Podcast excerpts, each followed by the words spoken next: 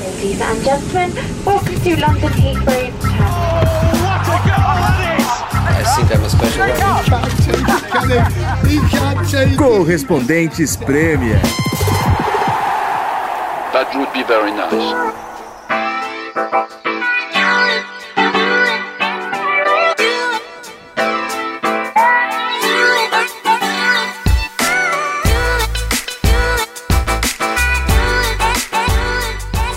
Olá pessoal, bem-vindos aos nossos ouvintes do Correspondentes Premier. Estamos de volta direto aqui de Londres, claro, falando virtualmente, né, pelo Skype. Eu, João Castelo Branco, a Nathalie Gedra e Renato Senise e Ulisses Neto. Aqui é o nosso encontro semanal. A gente já conversou e decidiu que vai tentar fazer o possível para manter esse podcast. É, para ser um encontro também nosso, né? A gente poder ver, conversar, ver como é que os companheiros estão do outro lado da cidade, cada vez mais isolados, e também atualizar um pouco a situação aqui em relação ao esporte, em relação ao que está acontecendo na Inglaterra. E vamos tentar contar as histórias também, histórias de Premier League, histórias de é, clubes na Inglaterra. Vamos pegar sugestões de vocês. Enfim, tem muita coisa para a gente é, debater, para a gente falar, para a gente contar. Então fique com a gente que Correspondente Premier vai continuar, né, galera? É isso aí, pessoal. E a perspectiva de futebol na Europa vai ficando cada vez mais distante, né? Algumas ligas já começaram a anunciar que não vão voltar tão cedo, e aqui na Inglaterra é mais a gente ainda não sabe exato, mas é um dos assuntos que a gente vai falar hoje, com certeza, né? Não, mas o Wolfsburg voltou a treinar já nessa segunda-feira, lá na Alemanha, sinal que tá todo mundo. Pelo amor de Deus, né? Pra que voltar a jogar, a treinar se Qual ninguém é a faz a menor ideia de quando vai voltar, né? É, nessa segunda-feira o Arsenal fez o contrário, né? Eles tinham a, a volta prevista para terça, só que daí eles já anunciaram que, por recomendações do governo, eles falaram para os jogadores: ó, oh, fiquem em casa, é, porque é isso que todo mundo tem que fazer, stay safe. E Mikel Arteta tá bem, já deu entrevista, falou que tá se sentindo bem, mas o Arsenal mesmo assim não voltou aos treinamentos. Não faz sentido, né? É, não, esse é do Volkswagen é genial, porque nem a fábrica da Volkswagen tá funcionando e o time de futebol voltou, né? É brincadeira. E, e aí eles falaram, não, mas estamos em grupos separados, ah, os tá grupos tá não, não tem contato um com o outro, mas pra que voltar? Não, já tem liga aqui na Europa falando que vai voltar só em junho. Já confirmado e tudo, né? A La então- Liga hoje emitiu um comunicado falando que o futebol profissional está suspenso na Espanha por tempo indeterminado. Eles não quiseram nem colocar uma data estimada para não gerar expectativas. Falaram que eles só vão voltar a jogar futebol profissional quando o governo decidir que é seguro. E ponto. É, assim, so, sobre o Wolves, eu, eu, acho que, claro, no momento é, é um momento mundial de isolamento, né? E, e não tem por que quebrar isso. Mas eu acho que países diferentes aos poucos vão ter condições diferentes, né? E, e vendo pelo lado do jogador, é, quando for possível, claro que o, imagina a condição física né, dos jogadores quando estiver o mundo estiver pronto para voltar a jogar futebol, como eles estarão, né? Porque quem está em casa está fazendo um exercíciozinho ali, mas não é a mesma coisa não que. É a mesma coisa. Você não está correndo, você não está treinando com bola, né? Você é, até eu estava lendo uma, a coluna do Mark Noble, do Evening Standard, que é. A gente já falou sobre ele antes, né? Um, cara sensacional. Vou até falar mais dessa coluna depois. Mas uma das coisas que ele comentou é, são as dores que ele está sentindo no corpo. Ele já é um jogador mais veterano e tal, mas que sem o, o ele está tão acostumado a ter a rotina de treinos e exercitar o corpo que agora que ele deu essa parada, ele está sentindo dores em todo o corpo, está é, ficando todo tenso, é, perdendo a flexibilidade. É, é Não, realmente, e... pro atleta é um, é um desastre, né, cara? Então, eu tava pensando justamente nisso, porque eu tô sentindo dor no corpo, não tô de sacanagem. Eu tô sentindo dor na coxa, na, na no, no, no braço, porque você Não tem fica... mais a sauninha, né? Não tem mais a sauna. não, então, eu nem sou muito de fazer tanto exercício físico, né? Eu vou na academia e tal, umas, sei lá, quando posso, umas três vezes por semana, quando eu não tô viajando. Mas é o lance de ficar em casa sentado o tempo inteiro, né? E aí o, o meu trabalho também foi refocado para isso. Então eu que sou um cara comum que não faço exercício, estou sentindo. Imagina esses caras que estão né, habituados a ter uma carga de exercício muito forte com frequência, né? Então, mesmo quando voltar a liga, todos, muitos atletas estão postando, né, vídeo do treino deles, eles estão se mantendo ativos e tudo mais. Mas, cara, para e pensa na tua realidade. Quando você tá confinado, você não tá comendo um pouquinho mais do que normalmente comeria? Você não tá fazendo bem menos exercício do que faria? Os caras também estão passando por isso, com certeza. E quando voltar, eles vão precisar de um tempo para retomar o ritmo e por aí vai. É, é, é um estrago aí que a gente não consegue nem calcular agora, né? É, sem dúvida, cara. Mas, já que eu citei essa, essa coluna do, do Noble, que é no Evening Standard, é, vou fazer justiça a ele, né? Porque ele não falou só disso reclamando de como ele tá com dor, né? Ele também passa uma mensagem muito legal. Ele é um dos caras que. Muita gente se manifestando, né? Mas ele disse que isso é o que menos importa no momento, né? Que é, está pensando nas, na saúde da, da, da, sociedade, nas pessoas que estão perdendo trabalho, nos clubes das divisões menores que vão ter dificuldade. É, e ele diz que é, todo o dinheiro dessa coluna ele está doando para o Food Bank, é, ali do bairro dele no leste de Londres. Food ah, Bank é um, um, lugar que você. As pessoas que não têm as, é, como ter comida suficiente, eles podem ir e conseguir é, comida para levar para casa, né? É, eu sei que a gente, o Manchester United e o Manchester City se uniram também em contribuir uma doação para os food banks lá de, de Manchester, né? E, e aí, para fechar a coluna dele, ele já diz uma coisa que está começando a ser dita por várias pessoas aqui na Inglaterra, né? Que ele, que ele inicialmente era contra a ideia de jogar com os estádios fechados, né? Mas que é, agora ele começa a ver que pode ser que na hora de voltar tenha que ser uma opção quando as coisas começarem a melhorar, porque pode durar muito tempo, que em algum momento pode ser seguro para fazer isso e, e, talvez seja melhor do que é, esperar mais do que é, é necessário e ser mais seguro, né? É, antes da gente entrar nessa questão dos estádios fechados, porque isso é um, é um, é um tema que tá pingando muito aqui e tem muito o que falar, né? É, eu fiquei sabendo de, um, de uma iniciativa muito legal dos Wolves, é, achei o, o, o, clube mais criativo, na verdade. Eles pegaram ex-jogadores e esses ex-jogadores vão fazer mais de duas mil ligações telefônicas ou por vídeo para torcedores, começando com o season ticket holder mais antigo deles e visando principalmente aqueles torcedores que são mais velhos ou que fazem parte do grupo de risco de alguma forma, é, para não só é, né, dar um ânimo pro torcedor, mas também para oferecer serviço. Olha, posso ir comprar, é, fazer compras no mercado ou pegar uhum. uma receita médica e também para lembrar, ah, isso o site até destacou, lembrar os bons e velhos tempos, né? Pro torcedor ter aquele momento também de conversar com seu ídolo e falar, pô, lembra daquele jogo, lembra daquela temporada. Então eu achei uma, uma, uma ação muito legal, muito humano da parte do, dos Wolves, né? É, e tem muita, muita ação legal que tá rolando, né? Por causa do, do coronavírus. É aquela história que todo mundo fala, né? Nesses momentos a gente vê o pior, mas também vê o melhor do, das pessoas, né? E tá tendo muito melhor das pessoas. O Gary Neville mesmo ganhou muito destaque aqui nos últimos dias, né? A gente comentou aqui dos hotéis que ele tem em Manchester, colocou os dois à disposição do sistema público de saúde. E é até uma, uma coisa que muita gente no Brasil vai falar, ah, mas aqui os clubes também colocaram, né? Eu entendo e foi muito bom que os clubes também colocaram os, os estádios e os centros de treinamento à disposição, mas é que eu acho que tem um pouco de diferença que uma coisa é fazer caridade com o dinheiro dos outros, né? É outra coisa é fazer. Que é importante, tá? Os clubes no Brasil fizeram bem, tá certo.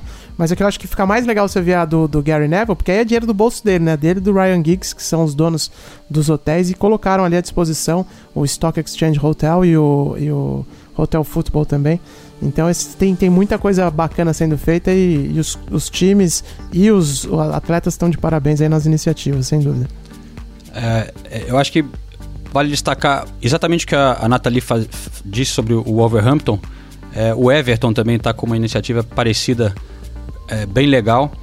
E vários clubes aqui na Inglaterra já tinham né, um, um, uma campanha de você ajudar idosos que estavam até com Alzheimer e, e, e, tal, de fazer esse tipo de coisa, de chamar os, as pessoas que estavam com problemas já de, mentais ou então é, de solidão hum. de usar as memórias do futebol para trabalhar o cérebro dessas pessoas, né? E, e, já tinha mostrado ser uma coisa que ajuda muito, né? principalmente as pessoas mais velhas, é, trazendo elas para ter essas memórias que, para quem viveu o clube muito intensamente, né? dá um, um assunto para eles poderem lembrar, ativar a memória, debater. Então é uma coisa que realmente eu acho que o futebol pode ajudar muito nessa hora, né? É, o, esse estudo é pioneiro na Espanha do, do Alzheimer e é, é, importante a gente destacar também que todos os clubes aqui da Premier League eles têm, é porque isso no Brasil não, não, não é tão comum. Todos os clubes têm uma fundação e, to, e essas fundações elas têm trabalhos diários com a sua comunidade. Então isso eu acho muito legal e até é, algumas fundações têm um hub, né, que eles chamam, que é um espaço físico para as pessoas irem frequentarem. É, eu sei que o Everton, por exemplo, tem um trabalho com refugiados é muito legal, em que eles organizam é, jogos de futebol só com refugiados. O Arsenal também tem o Arsenal in the Community com um hub muito legal que recebe muita gente. E agora com, com essa situação do coronavírus a gente está vendo mais boas e, e boas ações e, e boas ideias também, né? Só achei muito tímida a ação dos clubes de Manchester, tá? O United e o City anunciaram é, com um monte de pompa, saiu em todos os jornais, babá, que estão doando 100 mil libras, os dois juntos, para os food banks, né, que o, que o João acabou de citar. Acho que para um clube de futebol do tamanho do Manchester United e do tamanho do Manchester City, cada um do, doar 50 mil pounds é troco, né, cara? Eles pagam isso para jogador na Academy, eles pagam mais do que isso é, é, por mês. Então achei um pouquinho tímida demais essa ação dos dois. Mas enfim, cada um sabe o que vai fazer agora. Tem outras coisas interessantes que aí, às, às vezes, é, nem é caridade, eu acho que é uma ação mesmo uma, é, é, de um empregador até um pouco mais humanista, que é o Arsenal, que tá pagando, vai pagar o salário do, de todo mundo, né? Que é, que, que é envolvido no, nas atividades de match day e também de não match day. E, isso é legal, né? Porque é o que a gente espera que os empregadores ajam com consciência nesse momento e o Arsenal vai fazer, diz que vai fazer até pelo menos o final do, do mês de abril, né? É, então. o, o, Crystal Palace está fazendo o mesmo também até o final do mês de abril e o Liverpool também está fazendo o mesmo. Eu vi e... também que eu, eu acho que o, o United também, o Manchester United. É, essas Talvez tenham mais, mas, mas é legal que a gente deu uma cutucada no United. também é, estará pagando os, os, trabalhadores temporários, né? Que trabalham Sim. só em dia de jogo e, e, dependem disso, né? Dependem muito, né, cara? A gente até falou na última edição. Então, é, essas ações são realmente importantes que os clubes estão fazendo, que ah, espero que até a Premier League inteira adote como política, né?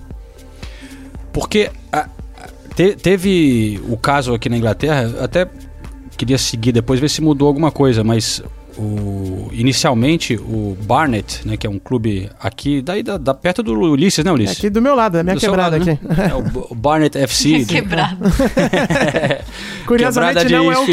é, Os manos de Barnet aqui. É, Os manos de na quebrada dele onde mora o Ozil, onde mora é, o... Né? Isso, isso. É. Mas você sabe que, eu, só um off-topic muito rápido, não é o time mais, fute... mais popular da quebrada, né? O, o time mais popular da quebrada é o Saracens, né?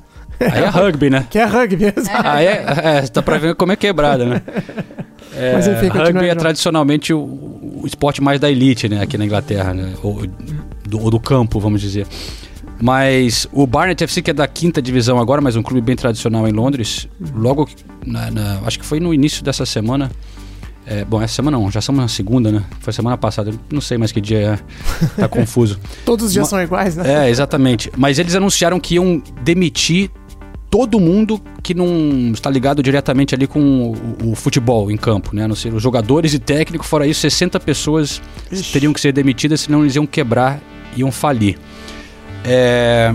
Agora, logo depois disso, aqui na Inglaterra, o governo anunciou um pacote louvável, né, de ajudar Sim. os trabalhadores, as empresas a poderem continuar pagando os trabalhadores. Na verdade, o governo vai se encarregar de pagar 80% do salário de quem tem um salário até 2.500 pounds. É, você segue muito, né? Eu está seguindo, claro, o seu trabalho com a rádio, uhum. tal. Acho que de repente vale a pena explicar é, o, o que, que é esse pacote, né? Que vai, eu imagino que está valendo também para o futebol.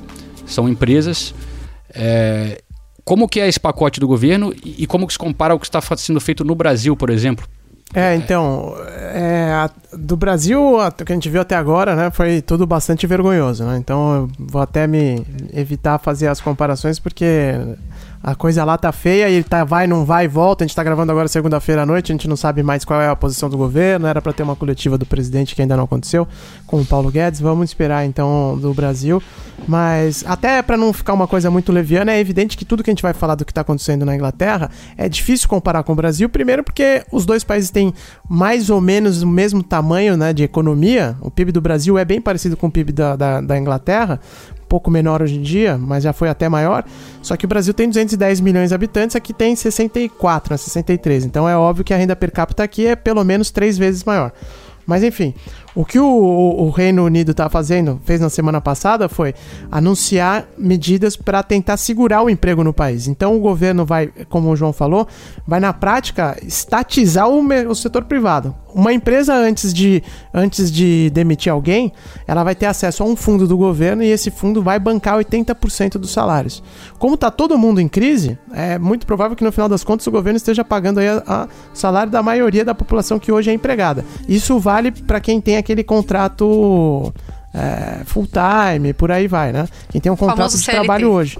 Óbvio que existem outros trabalhadores na economia aqui britânica, que a gente conhece aí no Brasil também, que são aqueles que estão numa situação um pouco mais complicada, que é quem trabalha com aplicativo, quem não sabe exatamente quanto vai ganhar no final do mês. Isso ainda falta o governo é, vir com, com, medidas mais específicas. Mas até quem é trabalhador, trabalhador autônomo, por exemplo, aqui no Reino Unido, já, já não vai precisar pagar a próxima parcela do imposto de renda. É, porque eles vão, eles vão adiar. Aqui se paga duas vezes por ano, né? Então a parcela de julho já não vai precisar pagar agora. Vai ter que pagar lá na frente, mas agora já não vai ter que pagar para poder dar esse alívio. Então o governo está tomando muitas medidas para tentar segurar o emprego, porque esse vai ser o ponto mais crucial dessa crise, além, é claro, das vítimas, né? As vítimas estão em primeiro lugar. Estou falando de repercussão para a vida, né? A repercussão para a vida vai ser a, vai ser emprego. Então por isso que o governo fez esse pacote muito pesado. Para vocês terem uma ideia, já são dois pacotes que o governo anunciou. O primeiro era de 15% do PIB britânico, que dá 2 trilhões de reais. Então vejam o tamanho da confusão que a gente se meteu e esse pacote que o João falou vai ajudar também quem trabalha no setor aí do futebol para todo mundo que tem o que seria o equivalente a uma carteira assinada aí no Brasil. Muito bom. Já... Não, eu não tenho mais nada para acrescentar. Não, eu achei que você ia falar, foi, foi cirúrgico. É, só, mas só, só para ir para outro lado também, o, com razão, o Boris Johnson e, e o governo está sendo muito elogiado por esse pacote que é realmente brilhante. Ah. Agora, pelo lado da saúde, o governo é muito questionado por até agora não ter tomado a medida de fazer o famoso lockdown, de obrigar as pessoas a ficarem dentro de casa. No começo, todo mundo viu, ok, ele deve saber o que está fazendo.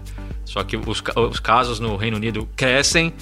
Uhum. Comparar o estágio é, da, da, do coronavírus hoje no Reino Unido, se comparar com o mesmo estágio na Itália e na China, o, número de mortes no Reino Unido é maior. Então, vai explodir aqui o número de mortes também e para muita gente é, o governo está demorando muito para tomar uma atitude mais dura. Demorou para fechar a escola. a escola, a escola aqui no Reino Unido fechou só na última sexta-feira. É. Os pubs, os bares, os restaurantes fecharam só na última sexta-feira. É, na prática hoje é o primeiro dia útil, né? Com esses fechamentos. Exa exato. É, e aí, e aí a gente, é, a gente falou, no fim de semana as pessoas andando normalmente, indo para os parques e ninguém é obrigado a ficar em casa aqui no Reino Unido. Então, se por um lado é inquestionável que o pacote econômico foi espetacular. Pelo lado da saúde, é, existe muita dúvida em, em, relação às atitudes do governo. É, existe muita dúvida também. Uma coisa que o governo também é muito questionado, porque virou virou obrigatório, né? Como o governo todo dia dá uma entrevista coletiva, a gente acompanha todo dia, né? Porque sempre tem as atualizações. E uma pergunta recorrente nas entrevistas coletivas é sobre a estrutura do NHS, né? Do Sistema Público de Saúde, de falta de respiradores. É, e, e, tudo que o governo faz é tentando é, proteger o NHS, que é um patrimônio da Inglaterra, né? Um patrimônio do Reino Unido, o modelo que eles desenvolveram de saúde pública aqui. É, mas mas mesmo assim a gente ouve muitos relatos de alguns hospitais com falta de respiradores, enfim, a gente elogia muito as medidas econômicas porque são elogiáveis mesmo. Eu eu tava assistindo a entrevista coletiva e eu fiquei chocada na hora. É. Falei, caramba, não acredito que eles estão anunciando isso. É, mas é claro que, como todo país, enfrenta seus problemas, tem suas limitações também, né? E Agora, outra coisa só... que eu. Ah, pode, falar, Alice. Pode não, falar. não, só que eu, que eu ia citar é que isso que vocês falaram da, da Itália é muito importante, que às vezes a gente tem a percepção equivocada, e eu, eu tinha, pelo menos, eu não sei se vocês têm, de que ah, viu as vítimas lá na, na Itália, um número muito grande, as imagens mostrando os, os hospitais lotados e tudo mais. A Itália, por mais que seja uma economia bem mais frágil em comparação com França, Itália, é, França, Alemanha e Grã-Bretanha, a Itália tem um sistema público que é excepcional de saúde, que é melhor até em vários aspectos que o NHS, que é o sistema aqui do Reino é. Unido. Então, se a coisa tá desse jeito lá, aqui na Inglaterra tem uma perspectiva muito ruim também. E imaginem no Brasil. Eu não tô metendo pau no SUS, porque o SUS também faz um trabalho fenomenal no Brasil, mas tá numa situação ainda mais frágil que os daqui. Por isso que se a gente não fizer o máximo que der para tentar conter os casos, a situação tende a ficar, meu, é, assim, totalmente catastrófica, né? Por isso que a gente tem que ajudar muito. Inclusive na, na- em Bergamo, né, que é a, é a cidade que mais se fala hoje na Itália, inclusive tem o vídeo da Sky News, que é assim, assustador e espetacular ao mesmo tempo, mostrando a realidade dentro do hospital. Esse hospital de Bergamo é um dos mais modernos e o mais- um dos mais completos da Europa.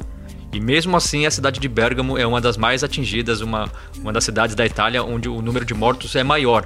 Porque realmente não existe cidade no mundo capaz de, de, de, de oferecer leito para todo mundo se algo muito sério não for feito. Agora, voltando para o Reino Unido, eu- não sei a impressão de vocês, a gente não conversou. É a primeira vez que a gente conversa em uma semana, né?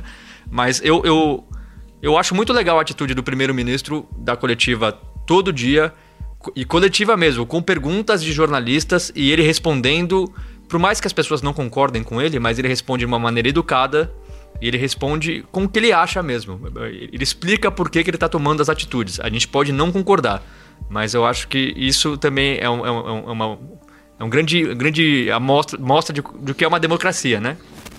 Coletiva, não, não é auto-entrevista, ele fala o que ele vai estar fazendo e depois abre para pergunta. E mesmo que seja uma pergunta dura, existem perguntas duras realmente.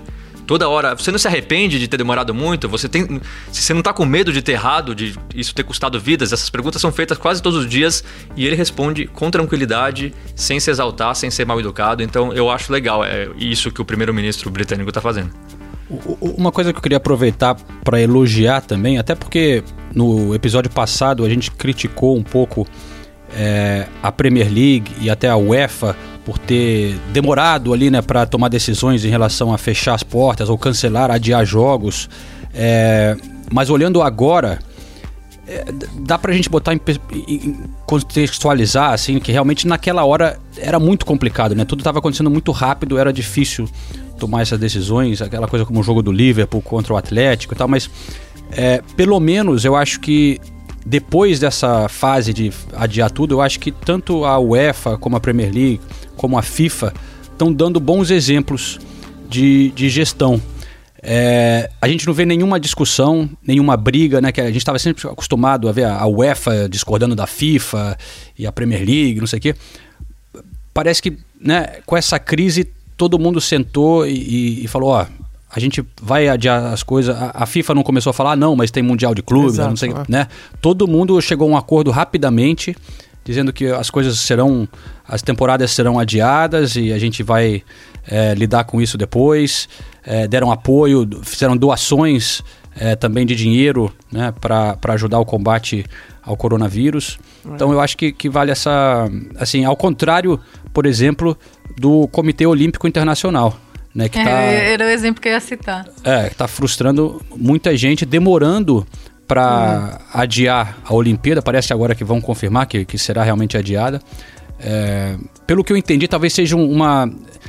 Assim, foram muitas críticas de atletas, né? Mas o- o- eu li uma coisa que parece ser que pode fazer algum sentido que é, tá o Comitê Olímpico Internacional e os organizadores, que é Tóquio 2020, meio que um esperando o outro é, Agir cancelar primeiro. agir primeiro, Aham. porque né, a, a- na verdade eles deviam se juntar e os dois anunciarem juntos, né? Ó, vamos, vamos fazer junto aqui, porque parece que a implicação, o resultado de você adiar é, gera é, é tanto, são bilhões e bilhões de investimento que às vezes se você é o cara que cancela pode acabar depois tendo mais problemas na justiça, É. esse tipo de coisa. A preocupação é assim, mas eu acho isso uma vergonha, né? Não, é Os uma cara- vergonha, sem dúvida.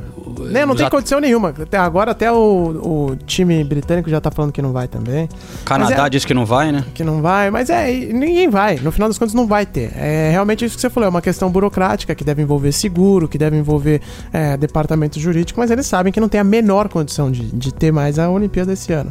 A própria Euro já estão falando que não vai ser ano que vem porque também vai parecer. Parece que o calendário vai ficar apertado. Ano que vem tem a Euro feminina aqui na Inglaterra, né? Então, e a final da Euro masculina também era para ser aqui, a final e a semifinal. Então já estão falando que se colocar os dois torneios, um na sequência do outro no mesmo país, um vai cana, cana é, can, canibal, né? Canibales. Esqueci agora como se fala. vai encavalar, é, vai encavalar. É, vou encavalar, mas um vai querer, sabe, jantar o outro, né? Óbvio que a, que a Euro masculina vai ter mais repercussão, óbvio que o futebol masculino tem mais repercussão. Mas uh, o futebol feminino também está ganhando espaço aqui, é um torneio muito importante que não dá para né, fazer algo que vai prejudicar a repercussão. Então tudo isso está sendo levado em conta agora, né? Já estão falando que Euro mesmo só 2022 agora, mas aí 2022 tem Copa, né? E aí como é que faz? Né, vai ter Copa em julho e, é, e é, Euro, Euro em julho e Copa do Mundo no final do ano? Estranho, né?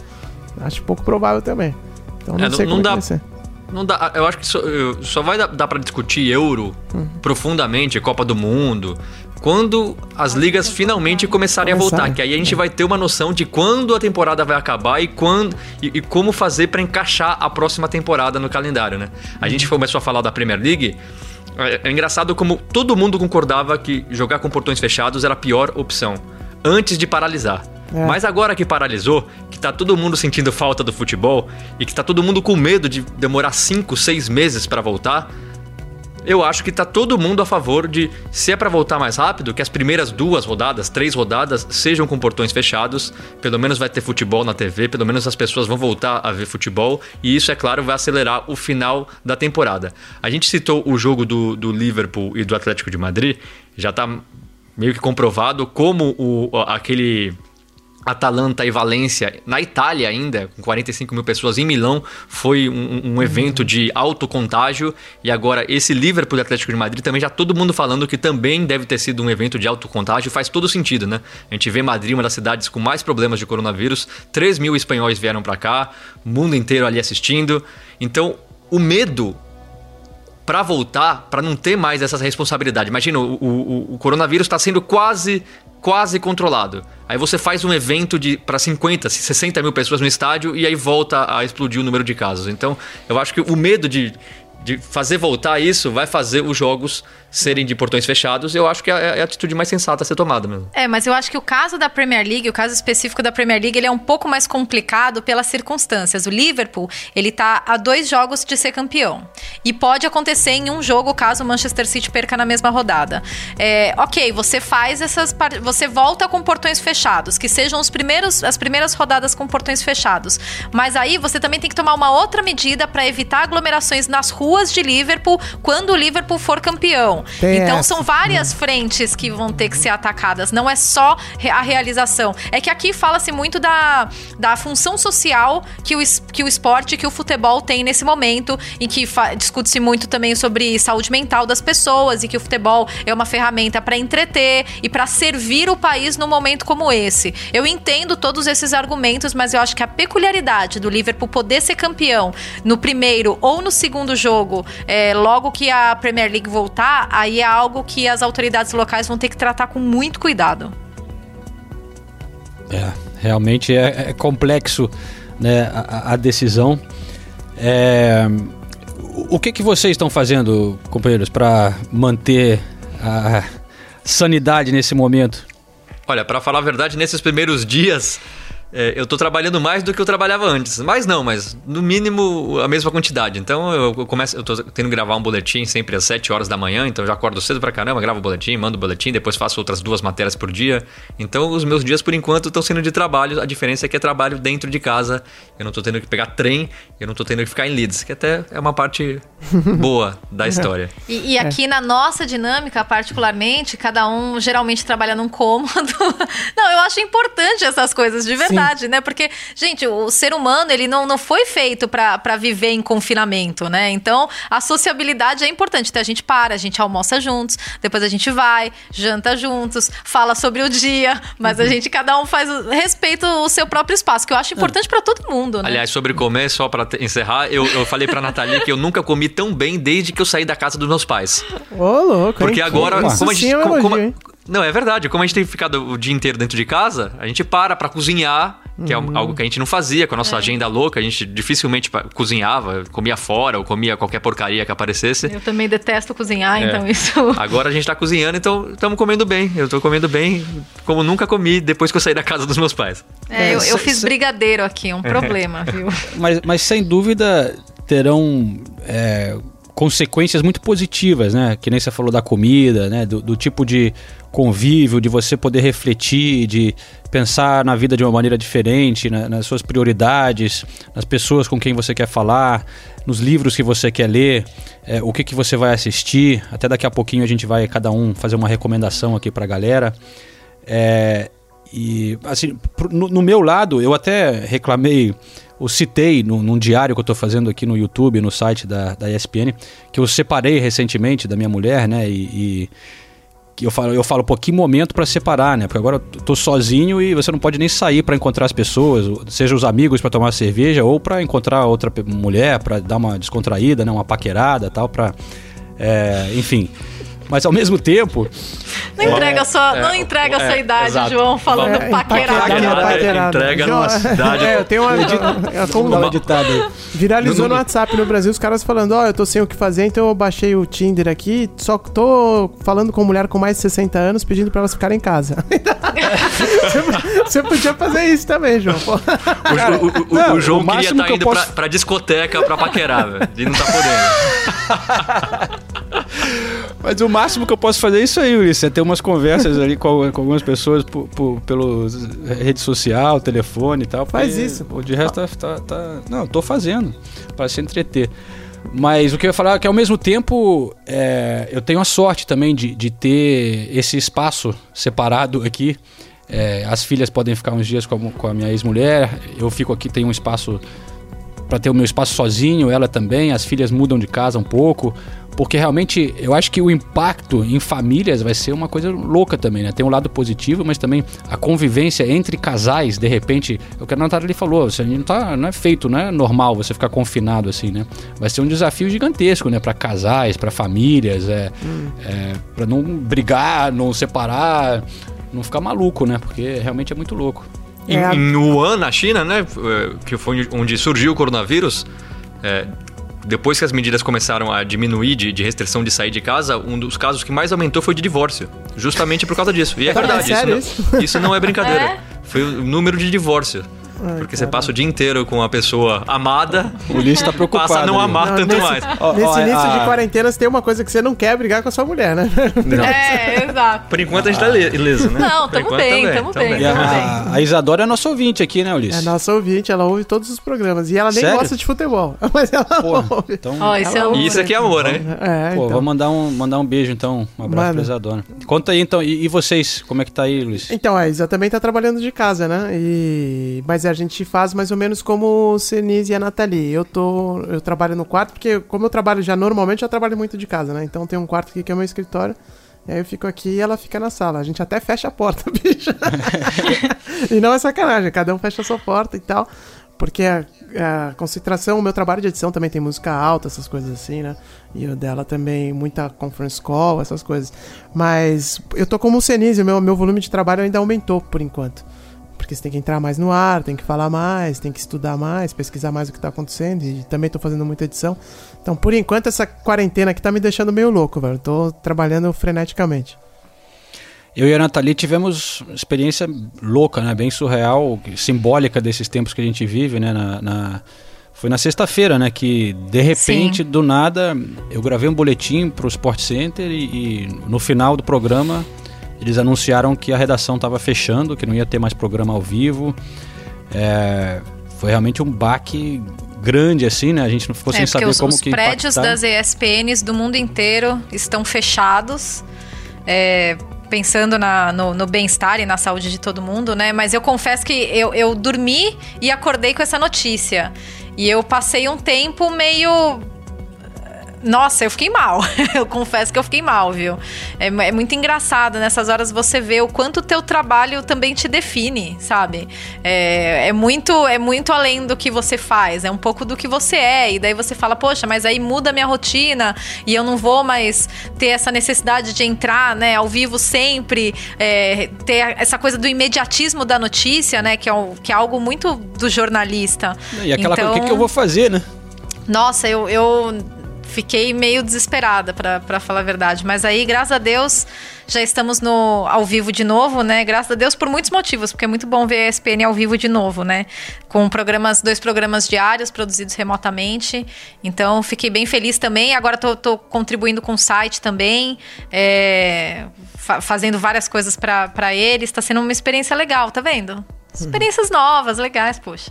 São, é, e... são vários momentos que, eu, como o João falou, é, que são muito impactantes, né? Você vê a ESPN fora do ar, é uma coisa que você nunca ia imaginar que ia acontecer, né?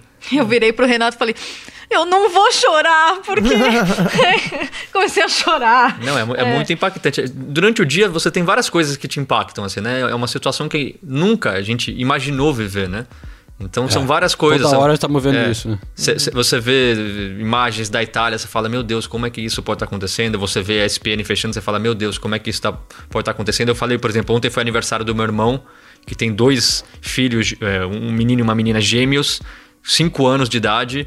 E aí meu irmão tava comemorando com eles. Eu falei, pô, Caco, nem fez um churrasco, nem convidou, né? Aí meio que brincando, e depois ele falou, pô, mas é triste mesmo, né? Quando é que você vai imaginar que você faz aniversário e não vou chamar meus pais, não vou chamar meus irmãos, não vou chamar meus amigos, estão meus, meus filhos aqui pulando o dia inteiro e daqui a pouco eu também vou começar a ficar nervoso porque querem sair de casa. E aí meu outro irmão, desculpa contar coisas tanto de família, mas meu outro irmão também tá com uma recém-nascida, a filha dela, dele nasceu faz duas semanas, e aí meus pais querem ver a criança, mas não podem. O meu irmão também fica dentro de casa o tempo todo com ela, então são coisas assim que a gente vai pensando e fala, caramba, a gente nem a gente não percebe como pequenas coisas são tão importantes pra gente. Aí quando esse tipo de coisa acontece, eu espero que assim, o ser humano é assim, né? Daqui aí passa a pandemia, três meses depois já tá tudo a mesma coisa, todo mundo esqueceu desses valores, dessas coisas. É, que a gente aprendeu. Que a gente aprendeu nesse tempo hum. de confinamento, mas eu espero ah, que dessa vez, por ser uma coisa tão forte, o ser humano, consiga, o ser humano consiga manter esse sentimento. Né? Alguma Eu acho que pode vai voltar mais ou menos ao normal, né? Mas é, é, daqueles momentos que as coisas nunca mais serão exatamente iguais, né? É, sei lá, Torres Gêmeas lá nos Estados Unidos, é, uns momentos que marcam muito, né? Isso aqui sem dúvida é gigante, mas é, só voltando a falar da ESPN, é, vale a gente dar uma fazer um jabá pra, pra gente, nosso trabalho mesmo, né, Nathalie? A gente conseguiu mesmo nessa era de isolamento, produzimos um especial para que vai passar nesta terça-feira na ESPN. É meio que uma mini re retrospectiva da temporada até aqui, né? É, o cobertura Premier League, daí a gente falando de vários momentos importantes da temporada, chamando entrevistas, reportagens que a gente produziu até aqui. Então, isso, isso deu para fazer e foi muito legal. Show. Então, olha só, daqui a pouco tenho também a participação de um ouvinte que mandou um áudio bem legal da experiência dele aqui na Inglaterra. Mas primeiro, vamos fazer a, a nossa recomendação para a galera, porque eu acho que a gente fazia isso sempre no, nos primeiros episódios do, do podcast. É, mas aí paramos, mas eu acho que agora é uma boa, um bom momento para voltar, né? Porque todo mundo está muito em casa, procurando coisas para ler, para ver, para escutar. Então, eu acho que a gente pode voltar a tentar fazer isso toda semana. É... Tá com alguma coisa aí na, na agulha, Ulisses? Sabia que ia cair pra mim a primeira, né? eu passo pro Senise primeira, que eu tô terminando de achar a minha aqui. Ah, eu, eu, eu, eu, fico com medo de falar alguma coisa repetida, que como o João falou, a gente costumava fazer isso no começo, né? Então eu não é. vou falar. Eu também não vou falar livro, porque talvez as pessoas não tenham como comprar o livro nesse momento. Então eu vou até fugir. Tem, tem a, o, o, a série nova na Netflix, que a gente assistiu ontem, o primeiro uhum. episódio, eu chamo bem feita tal, uhum. chama English Game. Uhum. Mas eu vou, eu, eu vou indicar uma série que foge da Premier League, mas é uma série muito legal, que é O Negro no Futebol Brasileiro. É uma série da HBO, que foi lançada em 2018, se eu não me engano. E conta, conta histórias do, do Vasco, o, primeiro negro no futebol brasileiro no Vasco, o Leônidas da Silva, tem depoimento do Romário, do Cafu. É uma série da HBO que, se eu não me engano, está disponível no YouTube também. Então eu acho que vale, é uma série bem legal e faz a gente pensar sobre muitas coisas. É sobre o futebol brasileiro, mas acaba valendo para todo o futebol mundial, assim, né? Legal. Boa. boa. É, eu vou recomendar um filme que esse vai ser difícil para você achar. Você vai ter que pesquisar na internet mesmo, hein? Vai, mas pesquisa direito que vale a pena. Que é o primeiro filme do Vin Wenders. Que... Caraca, hein? É. E é, é, tô tentando lembrar o nome aqui, mas eu tô com o livro na frente aqui, vou pegar. Pera aí. Ah. O Vin, o Vin Wenders fez o primeiro, o primeiro longa-metragem da vida dele, inclusive, foi, foi é, super premiado na, no Festival de Cinema de Veneza, que é um dos maiores é, festivais é, de cinema é, do mundo. E o nome do filme é A Ansiedade do Goleiro na Marca do Pênalti. Mas oh. esse filme, eu não sei se o filme. Se eu fiz uma tradução, não sei se é o, o, título em português. Deixa eu ver se eu acho o título em português com certeza. Uh, pra, pra não falar errado aqui. O Medo do Goleiro Diante do Pênalti é o título no, no Brasil. E a história é o seguinte: o filme é de 1972. O Wim Wenders é um dos maiores diretores europeus, né? É, ele é, nasceu na, na, Alemanha, se não me engano. Na Alemanha é ou na alemão, Áustria, é né? alemão. É, ele é alemão, né? Então, aí o Vin, o, Vin, o Vin Wenders fez esse filme é o seguinte: ele pega a história de um goleiro, o cara tá ali super é, é confiante e tal na, durante a partida e acaba levando um gol. Que ele acha que não tinha sido gol e tal, e começa a discutir com o juiz, dizendo que tá, o cara tava impedido e tal, e o juiz pega e dá o gol. Entendeu? Aí o goleiro fica puto e acaba sendo expulso. O filme foi rodado em 1970 na Áustria, né? Então, tipo, é algo que não aconteceria hoje. Mas aí ele fica tão, tão de saco cheio que ele pega e sai do jogo e vai pro centro de, de, de, que de Viena, ou sei lá onde ele tava ali na, na, na, na Áustria, e vai passear. E aí vai seguir a vida. E, aí mostra ele, tipo, depois procurando no jornal quanto é que tinha sido o resultado final do jogo, que ele nem sabia e tal. Mas nesse meio tempo, nesse inteirinho, ele começa a se envolver em um monte de confusão. E, e aí eu não vou falar mais para não dar spoiler. Mas é um filme bastante interessante do, do Vin Wenders, é ligado ao futebol, algo que a gente não esperaria, né? É um, ah, vale alguém, alguém duvidava que o Ulisses ia ter um negócio meio diferente, cultural, né, cara? Mas o, o, eu sou fã do, do Vin Wenders também, cara. Ele, ele tem o, o, clássico dele, eu acho que é o Paris, Texas, né, dos anos Isso. 80, um filme uhum. clássico. E também ele também já fez documentários, tem um sobre o Sebastião Salgado. É. Para mim, o, o, mais delicioso, que eu até gostaria de ver de novo, ele fez aquele documentário sobre o Buena Vista Social, Social Club, Club, né, que é, é o, uhum. o grupo de velhinhos na, em Cuba que se reúnem de novo para voltar a tocar e tocam muito, né? Acabam fazendo um turnê mundial e esse disco é sensacional, Buena Vista, mas, mas essa não é a minha recomendação.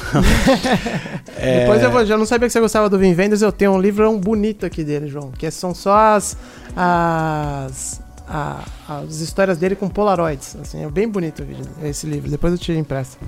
Show, legal. Um dia, quando eu puder te encontrar. Daqui a uns meses. É, mas eu vou. A minha recomendação é. Cara, é um dos documentários mais impactantes, mais legais que eu já vi.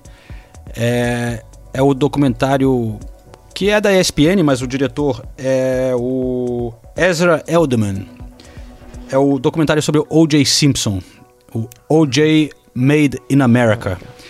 É um negócio longo, velho. É em, partes, né? Não sei se são cinco ou seis episódios, acho que são quase oito horas é. de, de documentário. Mas é absolutamente sensacional esse documentário. Ganhou Oscar e tudo. É, e faz parte da série 30 for 30 da ESPN, né? Uhum. Mas esse documentário não só conta a história toda que é maluca, né, do O.J. Simpson, jogador de futebol americano, o mais famoso da época, que claramente matou a mulher, né, e, e foge da polícia, aquela história toda, e o, mas o, conta toda a, a, história com acesso a personagens chave da história e todo o julgamento, mas colocando em contexto o que estava acontecendo nos Estados Unidos na época e o que, que significou para a relação de negros e brancos e por que que muito da população negra apoiava o O.J. Simpson, apesar de estar claro que ele era culpado.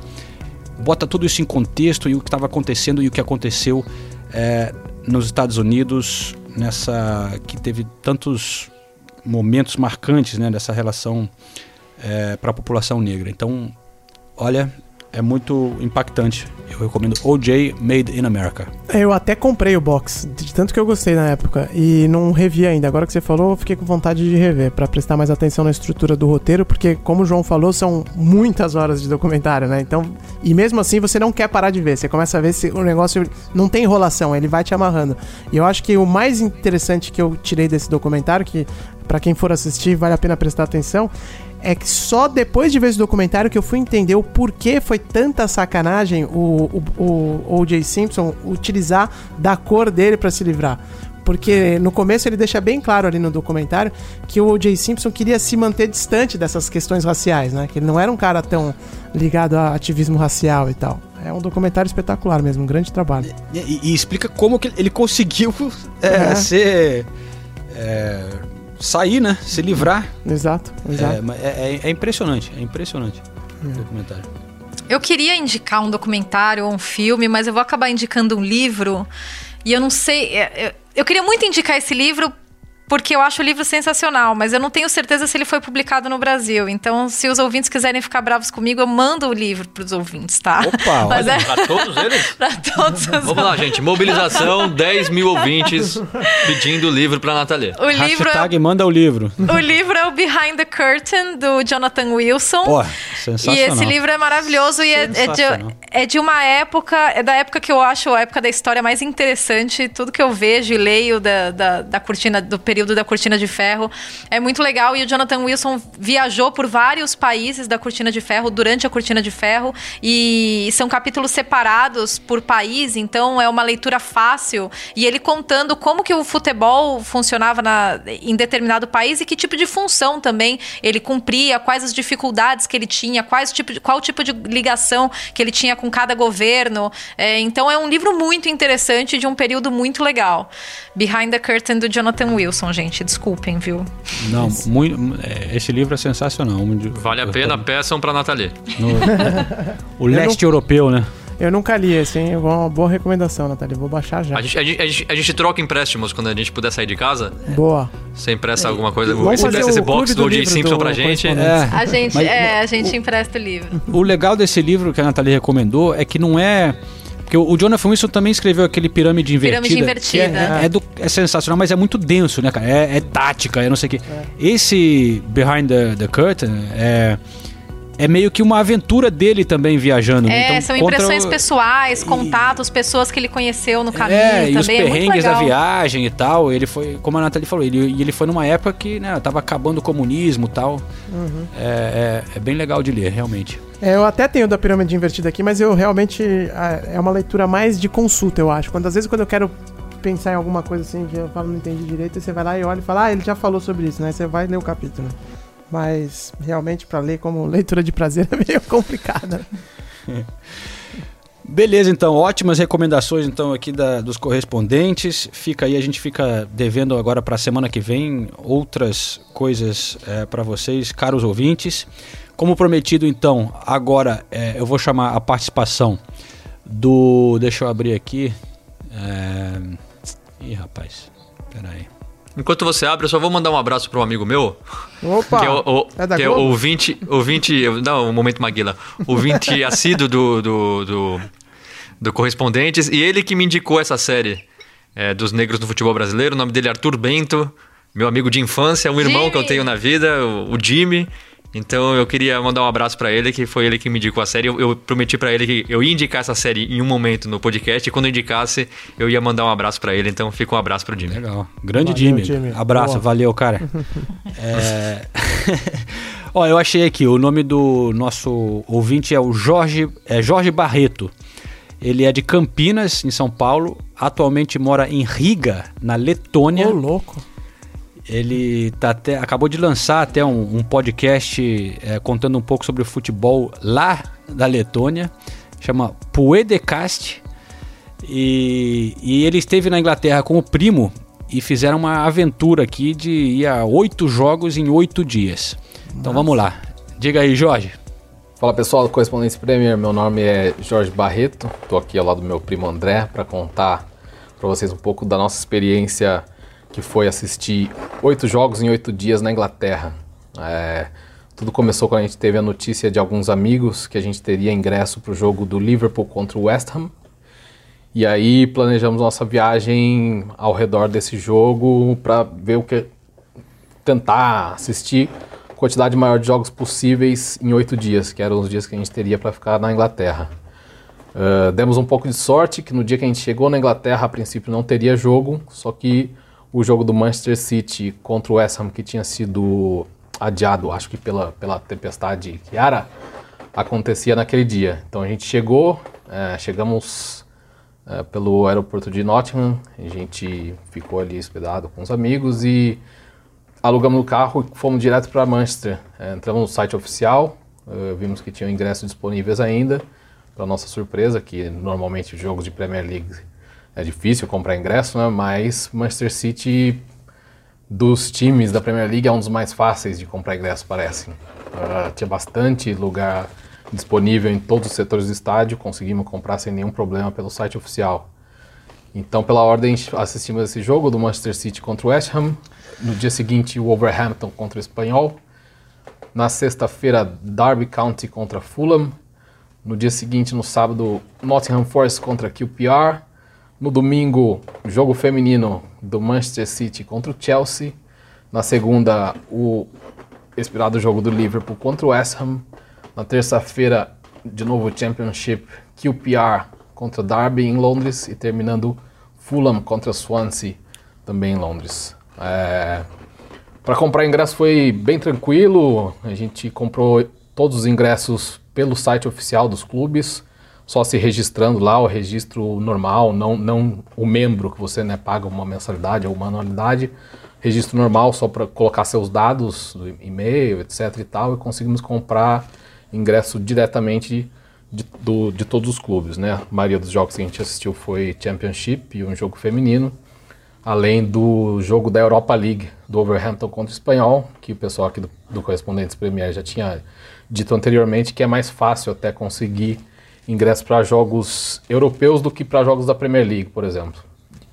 Uh, e aí, uh, a gente queria falar um pouco aqui também da atmosfera, como é que foi, os estádios que a gente mais gostou, comida. Fala um pouco aí, André. Ah, o jogo do Manchester City contra o West Ham foi um pouquinho decepcionante, porque eu achei que a torcida fosse ser mais calorosa. Uh, o estádio não estava lotado e a torcida muito quieta, não, não, torcia, não, não agia e o jogo e também o West Ham não fez nada também para a torcida ter nenhuma emoção. O West Ham só ficou esperando o Manchester City atacar, mesmo depois do Manchester City abrir o, o, o placar e, e, não foi muito legal. E completamente diferente do Wolves contra o Espanhol, que a torcida foi muito legal. Tinha o FanFest uh, antes do jogo começar, na frente do estádio. Uh, bem legal a torcida, telão, com momentos do, do West Ham, na, desculpa, do, do Wolves na, na, na, temporada e o pessoal muito animado. É, eu achei também bem interessante é, o jogo de futebol feminino, bastante público, claro, no estádio menor, no estádio do Academy, mas o pessoal vai, muita família, muito velho, criança, e só que ao mesmo tempo toda a outra estrutura que tem em termos de alimentação, de tudo que funciona dentro do estádio, nos arredores, toda a atenção que se tem para o jogo masculino também. Então foi bem interessante de ver como eles já estão muito na frente do Brasil no futebol feminino.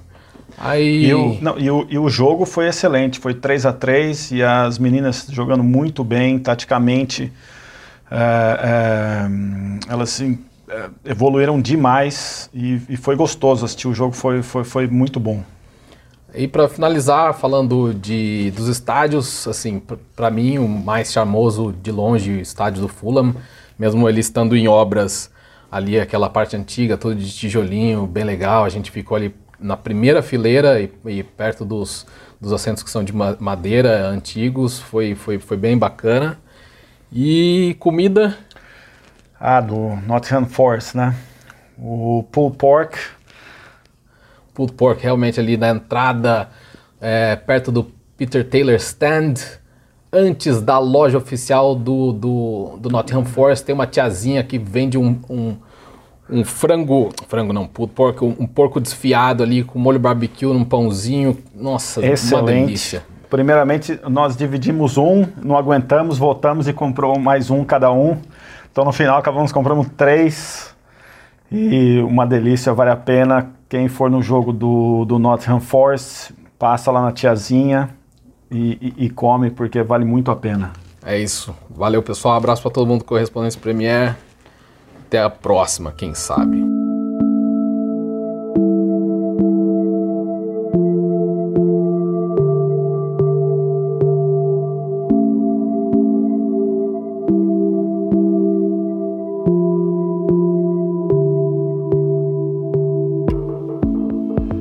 Legal, muito obrigado, Jorge. É, ele voltará ao correspondente, porque ele também me mandou uma pergunta muito interessante que a gente vai abordar é, em um episódio em breve. Então esse foi o Correspondentes Premier número 136, direto aqui de Londres. Nathalie, Senise, Ulisses, muito bom ver a cara de vocês novamente, falar com vocês. Eu não sei quando será a próxima vez que faremos em um pub, mas continuaremos aqui com o podcast pelo menos uma vez por semana, né? É isso aí. Vamos Com lá, certeza. gravando sempre que possível. E agora vamos prestar atenção aí no primeiro-ministro, que vem bomba pela frente, com certeza, né? Valeu, gente. Um beijo para todo mundo. Cuidem-se. Isso, só pra encerrar, a gente teve ouvinte da, da Letônia. A Letônia faz é, fronteira com a Bielorrússia e a Bielorrússia o Campeonato Nacional Continua. da Bielorrússia começou na semana passada com tá portões de... abertos. Tá de sacanagem. Portões abertos e o presidente da Bielorrússia, que é, tá desde 1994 no poder, falou para a população: bebam vodka que ajuda a matar o coronavírus. E isso não é brincadeira, isso é verdade. Fica Ai, aí a última. Deus. Tem cada uma, né, velho? Seu Boris começou a falar. Valeu, Valeu. gente. Bora então. And so tonight, I want to update you on the latest steps we're taking to fight the disease and what you can do